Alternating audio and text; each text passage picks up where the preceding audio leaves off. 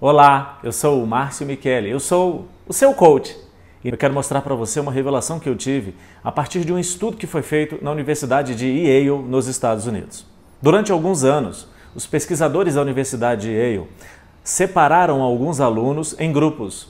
Então, é como se ele olhasse para uma faculdade específica e pegasse lá no curso de engenharia, de economia e separasse esses alunos daquele curso em dois grupos diferentes. Eles pegaram um grupo dos alunos que sabiam o que queriam fazer com a faculdade quando a faculdade terminar e aquele grupo de alunos que não sabiam o que iam fazer. A propósito, o grupo maior sempre é o grupo daqueles que não sabem o que querem, mas sabem o que não querem. E pessoas que sabem o que não querem, elas não têm um plano de ação assertivo, elas têm um plano de fuga, porque elas estão convictas daquilo que elas querem abandonar. Elas não querem mais ficar desempregadas, elas não querem mais ficar solteiras. Eu não quero mais morar naquela casa. Quando eu sei o que eu não quero, eu não tenho um plano de ação, eu tenho um plano de fuga. Isso gera consequências emocionais. E lá na Universidade Yale, ao estudar e acompanhar esses alunos, eles perceberam que o grupo de alunos que entrou na faculdade, sabendo exatamente o que eles queriam no futuro com aquele curso, saíram da faculdade recebendo um salário, em média, quatro vezes maior do que o salário do outro grupo. E é essa revelação que eu quero te dar a partir de agora. Por quê? Que alunos que tiveram os mesmos professores, o mesmo conteúdo, no mesmo ambiente, na mesma universidade, no mesmo período, saem da faculdade em condições de receber um salário, em média, inicial de primeiro emprego, quatro vezes maior do que outros alunos que estiveram no mesmo ambiente, no mesmo processo. E eles descobriram que as habilidades emocionais desenvolvidas no grupo que teve um salário maior foi o grande diferencial, mas especificamente qual foi essa habilidade emocional. O meu exemplo é clássico e comparável praticamente com tudo que foi dito no estudo da Universidade de Yale. Eu entrei na faculdade de Ciências Contábeis na Universidade de Brasília, acreditando que eu gostaria de ser médico, e o meu teste vocacional dizia que eu tinha que fazer oceanografia. Mas eu entrei na faculdade para fazer Ciências Contábeis e a minha mente ainda estava na medicina. Terminei a faculdade, formei, fui trabalhar na área. Alguns anos depois, estou viajando para os Estados Unidos e encontro um colega e identifiquei esse menino nos Estados Unidos em um shopping porque ele estava com a camisa de um time de futebol aqui do Brasil. E eu olhei e falei, eu acho que eu conheço esse rapaz. E começamos a conversar. E aí aquela conversa normal de quando você encontra alguém que estudou com você, vem a pergunta clássica: o que que você faz?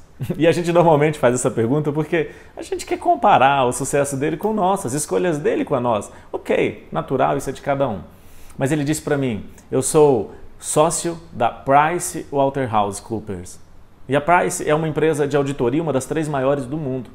E naquele momento eu pensei: se ele é sócio, é porque ele está há muito tempo nessa empresa e ele andou na jornada da empresa durante muito tempo e obteve resultados, porque ninguém entra como sócio. Ninguém entra lá em cima. E para ele ter chegado lá em cima, ele tem que transitar durante muito tempo em outros cargos. E aí eu perguntei: vem cá, para ser sócio da Price, você tem que estar lá no mínimo há X anos. E se isso é uma verdade, você entrou quando na Price? Ele virou para mim e falou: Eu entrei no ano tal, no semestre tal. E eu disse: Mas esse semestre era justamente o nosso primeiro semestre na universidade. Ele disse: Exatamente. Foi no primeiro semestre da nossa, do nosso curso de Ciências Contábeis que eu entrei na Price como estagiário. Falei, mas como você ficou sabendo desse processo seletivo? Como você ficou sabendo dessa oportunidade? Quando você descobriu isso?